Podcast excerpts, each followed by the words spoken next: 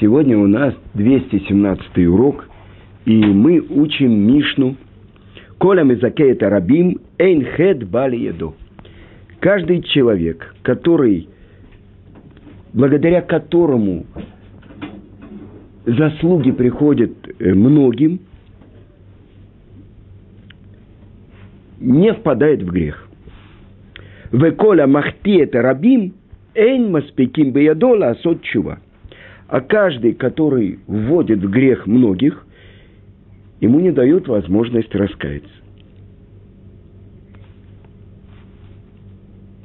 Немножко трудно. Как можно это понять? Не дают возможность раскаяться, как бы защищают от греха. Ведь мы находимся в мире, где равные возможности у человека – и совершать доброе, и совершать плохое. Ради этого сотворил Творец этот мир, чтобы у нас была полная свобода выбора. Но посмотрим, кого приводит в пример Мишна. Моше Заха возикает Арабим, скут Арабим плуябо. Значит, говорят о самом большом пророке, который был в еврейском народе и будет. Моше удостоился дать заслуги многим, поэтому заслуги многих принадлежат ему. И приводится строчка из Торы Шенеймар Циткат Ашем Аса у Мишпатав и Мисраэль. Как сказано, он делал милость Творца и правосудие с Израилем. Яровам, кого противопоставляет Мишна Моше? Яраб, Яровама бен Навата, первого царя Израиля, про которого сказано Хата в их рабим, который сам грешил и который заставил грешить многих в Израиле. Что же сказано про него? Хет рабим талуйбо. То есть грех многих связывается с ним. Шенеймар, Аль-Хатот и Равам Бенават, Ашер Хата, Вашер Ихтиет Исраэль. За грехи Равама, сына Навата, который грешил сам и вводил в грех Израиль. Итак, тот отдает возможность, чтобы увеличились заслуги многих. Какую же плату он получает? Энхет балеяду. Давайте переведем пословно. Грех не приходит в его руки. То есть его охраняют с неба, чтобы он не оступился и не попал куда. Вот сейчас я приведу вам то, что написано в Талмуде. В Талмуде это в трактате Йома написано. Каждый, который как бы дает заслуги многим, грех не приходит в его руки. Э, руки. Почему? Чтобы он не был в геноме, а его ученики были в Ган-Эдене. Как сказано, и не оставит его душу в геноме, и не даст праведникому своему э, видеть бездну. Значит, что получается? Человек, который дал заслуги многим. О чем идет речь? Тот, кто обучал Торе, тот, кто защитил от греха, остановил людей от совершения греха. Его охраняют – чтобы не получилось так, что если он согрешит, он попадет в геном. А тех, кого он обучил Торе, они будут в Ган-Эдене. Как бы некрасиво. Теперь, с другой стороны, э, то, что мы можем понять. Он защитил от греха, значит, ему не дают впасть в грех. Тем, что он дал им заслуги. Он обучил их Торе, это самое важное. Тому же, кто вводит в грех многих, не дают возможности раскаяться. И это надо понять. как это не дают возможности раскаяться. Тоже продолжает Талмуд, трактат Йома, чтобы он раскаялся и оказался в Ганедене, в раю. А те, кто, кого он совратил, попадут в геном. Несоответствие. Так что же получается? Рамбам впрямую приводит и говорят, что его лишают свободы выбора. И тогда он не может совершить раскаяние, чтобы его настигло наказание, которое ему полагается.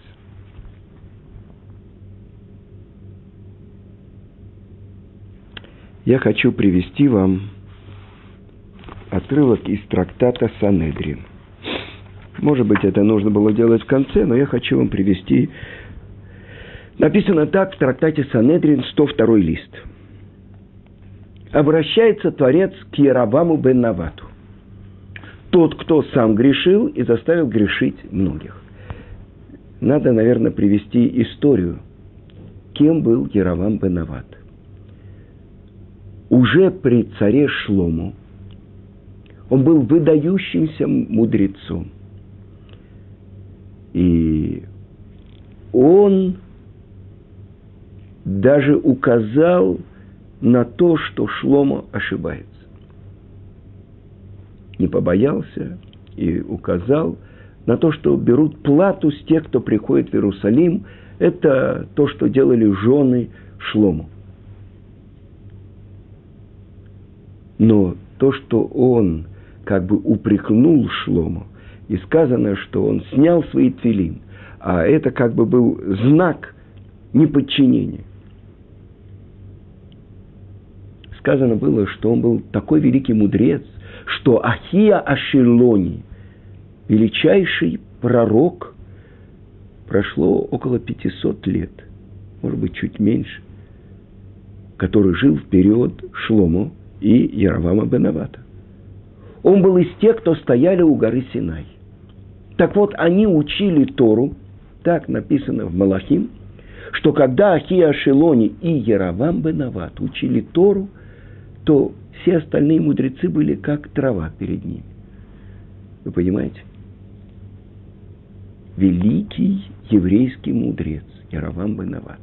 И он бежит от Шломо в Египет, и после смерти э, Шломо, когда наследует его сын Рыхавам, и десять колен отделяются от него, не хотят принять его власть, они по указанию пророка Ахия Шилони провозглашают над собой царем Яровама Бенавата. Еврейский мудрец, величайший из величайших. И дальше, следующие строчки мы читаем Малахим Алев, что он ставит двух идолов, двух золотых быков – одного в Дании, а, а одного в Бейткель. Как? Это вот этот великий еврейский мудрец? Да. Что, почему? Чтобы еврейский народ не приходил три раза в году в храм, потому что там мог сидеть в храме только потомок царя Давида, то есть глава колена Иуды, царь, который остался властвовать над коленом Иуды, было там еще немножко от колена Бениамина и немножко из колена Леви. Но главное, это одно колено. Что евреи, которые увидят, что Рехавам сидит, а Яровам Бенават, он должен там стоять, они взбунтуются против него. Что он делает? Он ставит двух идолов и говорит «Эла Элокейха Исраэль», «Эла Элохейха Исраэль». Вот они вы понимаете, повторяется и умножается грех золотого тельца. И под страхом смерти запрещено им при, приходить три раза в году в Иерусалим. И это великий еврейский мудрец. Но давайте посмотрим, из-за чего это произошло. И вот то, что написано в Талмуде, в трактате Санедрин, 102 лист, Творец обращается к Яроваму. Сказано, схватил его за одежды и говорит ему, Хазорбыха, возвращайся. Как же это может быть? Это вопрос, как? Мы же в нашей Мишне прочитали, тот, кто сам грешит и заставляет грешить других, не дает ему возможность раскаяться. И продолжает Талмуд и говорит, и тогда я, ты и Бен Давид, и потомок Давида, или Бен Ишай, или Давид сам, будем вместе гулять в ган -Эден. То есть ему сказано, что он будет на первом месте, если он сделает шуву. Но ведь это противоречит тому, что мы учим в нашей Мишне. И этот вопрос задает Сват Эмет. И он отвечает так.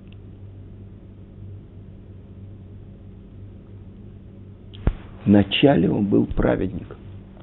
Вначале еврейский мудрец, сказано, еврейские мудрецы, в Талмуде они называются Хавейрим. Хавер – тот, кто Мехабер Шамайварец, который соединяет небо и землю. Я хочу задать вам вопрос. Что было раньше, Тара или мир? Мы уже с вами много раз отвечали, что Творец смотрел в Тору и творил мир. А из самой Торы есть у нас доказательства? Есть. Приводит это мораль из Праги. С чего, с какой первой буквы начинается вся Тора? Бет. Берешит. Бишвили решит. Ради начала, объясняет Акраши, сотворил Творец небо и землю. Ради Торы и ради праведников народа Израиля.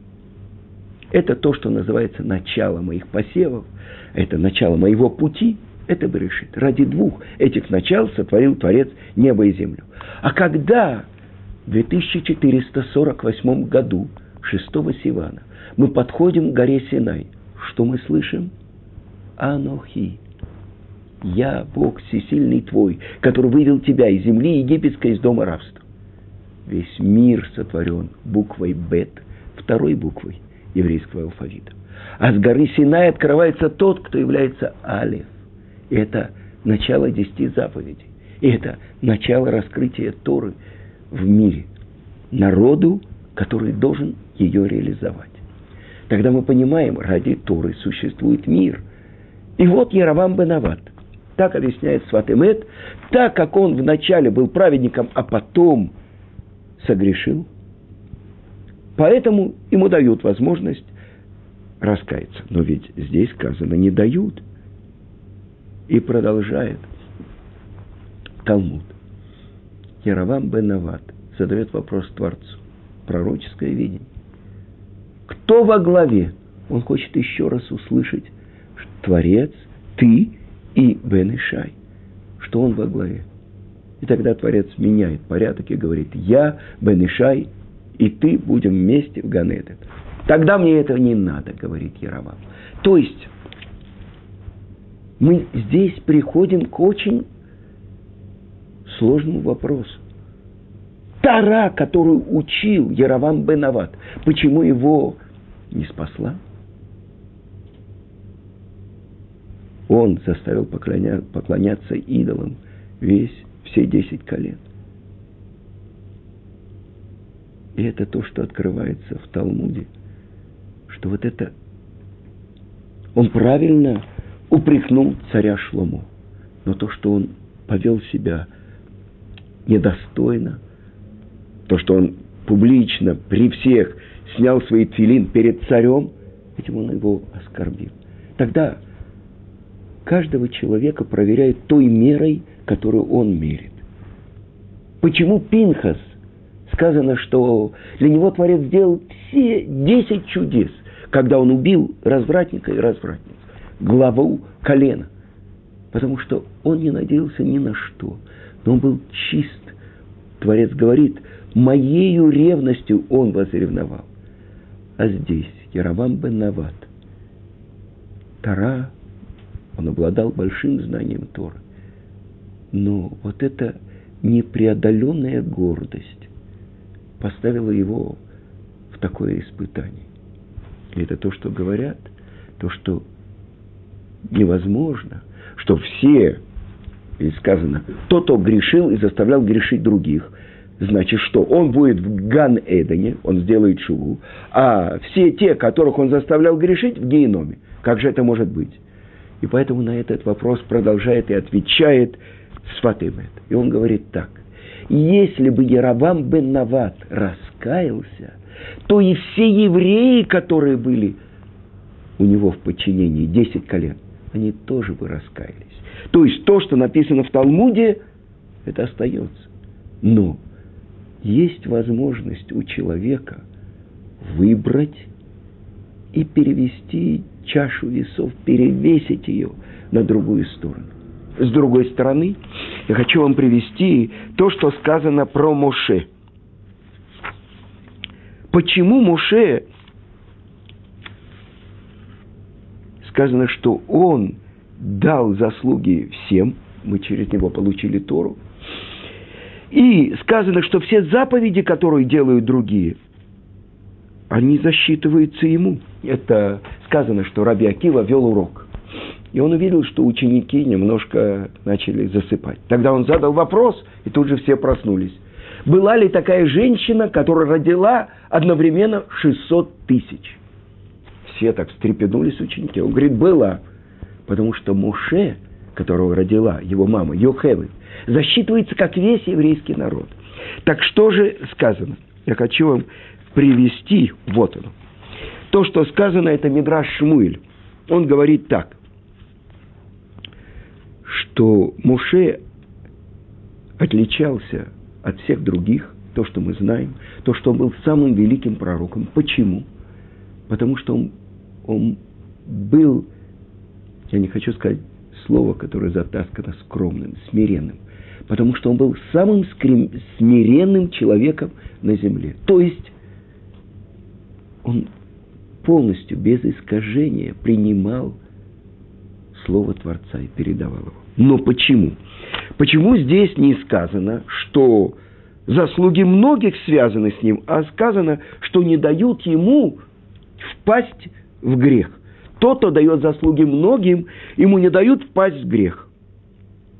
Так вот, сказано про Муше. Объясняет это Мидраш Шмуэль, это один из учеников Ария Кодыша. То, что Муше обучал весь еврейский народ Таре и заповеди. Это одно. Но было у него еще дополнительное достижение когда обращается к нему Творец и говорит, «Псолли хашней лухот абрит» – «Вытеши себе две скрижали завета». Для себя. То есть это тебе велит Творец. Для тебя, для себя. Да? А что делает Муше? Он отдает это всему еврейскому народу. Поэтому сказано, что заслуги многих связаны с ним. Но обычно человек, даже если он обучает таре многих людей, сказано так, что если кто-то обучает сына необученного еврея, ну, скажем, Амаарец, это не ученый еврей, как будто он его породил, как будто он его дал ему жизнь. Больше того, в Мишне написано так, потеря отца или потеря Рава. Чья потеря раньше? Так написано в трактате Баба Меция. И говорится, потеря Рава раньше. Почему? Отец же дал ему жизнь. Отвечает Мишна. Отец привел его в этот мир. А Рав, который обучает его Торе, Таре, он приводит его в будущий мир. Так вот, то, что объясняется здесь. Дают ему в руки – чтобы грех не попал. Это человек, который обучает других, который отодвигает их от греха. Значит, и его отодвигают с неба. Но разве может такое быть, чтобы человек получил индульгенцию? Я обучил 100 учеников, значит, я вообще чистенький, э, под э, самым э, проливным дождем я пройду, суконький такой. Знаете, была история такая про великолепного фехтовальщика. Он прошел под дождем, под дождем и отбивал все капли. А если идет такой дождь после хамсина, у нас часто бывает, что этот дождь, он с грязью связан и так далее. Так он будет чистый. Я хочу вам привести вопрос. То, что задает Кнессет Исраэль, один из комментаторов. Написано в трактате Брахот. Один из больших праведников, первосвященник, Коин Гадоль, Йоханан, 80 лет он был первосвященником. Вы знаете, это то, что мы будем читать про службу первосвященника в храме самый святой день года в Йом-Кипур. Скоро мы находимся на пути к этому святому дню, когда дурное начало и силы зла не властвуют. Это день особенный. В Талмуде сказано, сказал Раби Иуда, что сама святость этого дня очищает даже без раскаяния. Мудрецы говорят, с раскаянием, но посмотрите, Коин Гадоль – это вершина пирамиды еврейского народа. Он входит в святое святых. И там он просит за еврейский народ. От его молитвы зависит все, что будет с еврейским народом. И это в первом храме, когда Коэн Гадоль защищал весь еврейский народ. И все видели, красная нить вокруг жертвенника в конце дня белела. Все радовались. Сказано, что человек не засыпал в Иерусалиме, не очистившись от всех грехов. И вот что же происходит. Тот самый Йоханан Коэн Гадоль, который 80 лет был первосвященником. В конце дней он стал צדוקים. צדוקים и בייתוסים – это Цадок и Байтус. Были два ученика, мы уже учили это, которые неправильно поняли слова своего учителя. Не служите господину ради получения платы. Но служите ему из любви. Они поняли. Если человек работает и не получает плату, значит нет судьи и нет суда. То есть они сначала как бы сказали, что нету всей устной Торы, есть только письменной. Но ведь в самой письменной Торе есть указание о том, что нужно слушаться мудрецов.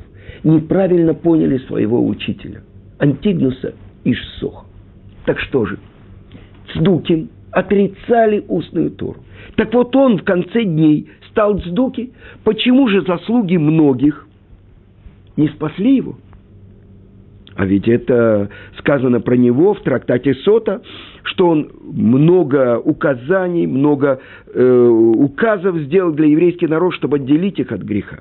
Так что же значит? Почему же он впал в грех? Больше того, сказано еще в трактате Йома, 38 лист, если большинство лет человека прошли, а что такое большинство лет? 80 этого, несомненно, большинство лет, потому что человек живет максимум до 120, так написано, после потопа. Так что же это такое? И если человек не грешил, то он не впадет в грех. Здесь два опровержения. Во-первых, он был праведником и давал многие заслуги для всех евреев. А больше того, большинство его жизни прошло. И в конце он стал дждуки, то есть испортился. И объясняется очень важное правило. Так же, как во время врач. Есть болезни. Есть общее правило, что спасает от болезни. Но бывают особенные ситуации – когда эпидемии распространяются в мире и так далее, общие правила уже не действуют. И это период, когда усилились сдуким, и когда, вы знаете, это рассказывал Хофицкайм, об одном человеке он не мог говорить, не проклиная его. Тот, кто постановил про то, как выверил все законы, как очистить свою речь. Про того человека, который хотел его оторвать от учебы Торы, Маскиль, который хотел его увести на чужой путь. Так вот, то, что происходило тогда, и это отменяет то общее правило, которое мы учим. Тот, кто дает заслуги многим, грех не приходит в его руки. Но если это особенное время, если человек находится не на земле, а на корабле, и вдруг начинается буря, что ему нужно? Ему нужно руками и ногами схватиться за поручни, чтобы не лететь, чтобы не свалиться. А если я задам вам вопрос, а в какое время мы живем? Все происходит обычно, десятки лет не меняется ничего. Каждое мгновение в нашем мире происходит изменение. То, что произошло в Америке 11 сентября, мир перевернулся после того, как врезались эти самолеты в эти великие здания Америки, в котором был мозг, э, финансовые все э, компании. Что произошло? И то, что происходит каждый день. Наш мир все время трясет. Я однажды был во время землетрясения в Хайфе, на каком-то 14 этаже. Я произносил благословение после еды, и вдруг я увидел, как весь дом зашатался. И тогда мы схватили с женой наших детей и начали бежать вниз, вниз, вниз, потому что чем выше, тем больше качает. Это наше время. Так что же нам делать? А тем более перед тем, как наступает великий и грозный день, когда скрепляется печатью приговор. Это то, что рецепт дает нам наш мудрец нашей Мишны. Тот, кто связан с тем, что он дает заслуги многих, обучает заповедям, обучает Торе, э, пытается отодвинуть евреев от нарушения. Грех не приходит в его руку. И это то, что сказано. Насколько ты нужен еврейскому народу, так Рав Ильяу Деслер говорит, настолько заслуга народа тебя защищает. Вы понимаете, то, что человек не знает своих сил, но вдруг я вам расскажу про того, кто сделал огромную благотворительную организацию «Я цара». Сначала умерла его бабушка Сара, и остались от нее какие-то медицинские приборы. И вот он сделал гмах, безвозмездный э, фонд, чтобы люди могли пользоваться этим. И этот человек стал во главе огромной организации, тысячи добровольцев. Во всем мире э, есть отделение. Как это произошло? Просто он решил что-то сделать ради других. И оказывается, что каждый человек на своем месте, он может быть важным для еврейского народа. Каждый может думать, что на своем месте я могу сделать. Один человек открывает гмах кассет – у него кассеты. Другой гмах хал на субботу. И так Творец проверял царя Давида, когда он был пастухом. Какой мудростью он кормил сначала старых баранов, потом пускал молодых, а потом уже средних, сильных. То есть его проверил Творец на том, какой он пастух, какой он разумный пастух. А потом он доверил ему весь еврейский народ. И так каждый из нас не знает тех сил, которые заложены в нем. Но чтобы заслужить, чтобы был скреплен печатью хороший приговор в Йом-Кипур, каждый должен может подумать, что я могу сделать для еврейского народа, чтобы заслуги многих привели к тому, что грех не придет в мою руку. С другой стороны, если я споткнусь, если я упаду, за мной многие-многие могут пойти. И мне вспоминается картина Брейгеля. Слепец ведет слепых. И первый поводырь, он уже упал, а за ним идут следующие и падают.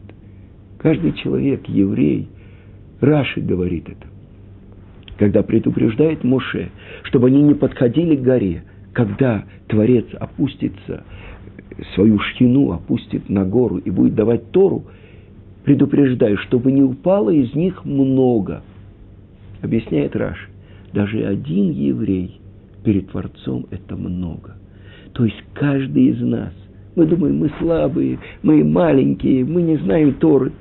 Оказывается, что все зависит от нашего желания если мы захотим сделать что-то ради еврейского народа, то заслуги многих, заслуги еврейского народа нас поднимут. И это великая вещь, великий ключ, который дал, научил нас Тана. Если мы хотим, Оказывается, что это все в наших руках. Так вот, со всеми продолжает Рав Ильяу Деслер и говорит, если человек будет передавать ту Тору, которую он получил от своих учителей, заслуги еврейского народа будут защищать его и поднимут его. И больше того, даже если он сам по себе не был достоин этого, так как он предложил себя, чтобы служить еврейскому народу, он может достичь очень больших вершин. Вы понимаете? Когда человека поднимают, ему дают силы. И это то, что учит нас Тана. И это то, что мы можем взять себе как урок перед днем, самым святым днем в году. То, что в Торе называется суббота, суббот, Йом Акипурим, день искуплений. Это выигрышный билет. Быть важным для еврейского народа. Каждый еврей – это много. Чтобы мы все были скреплены печатью на хороший и наполненный Тарой и заповедями год –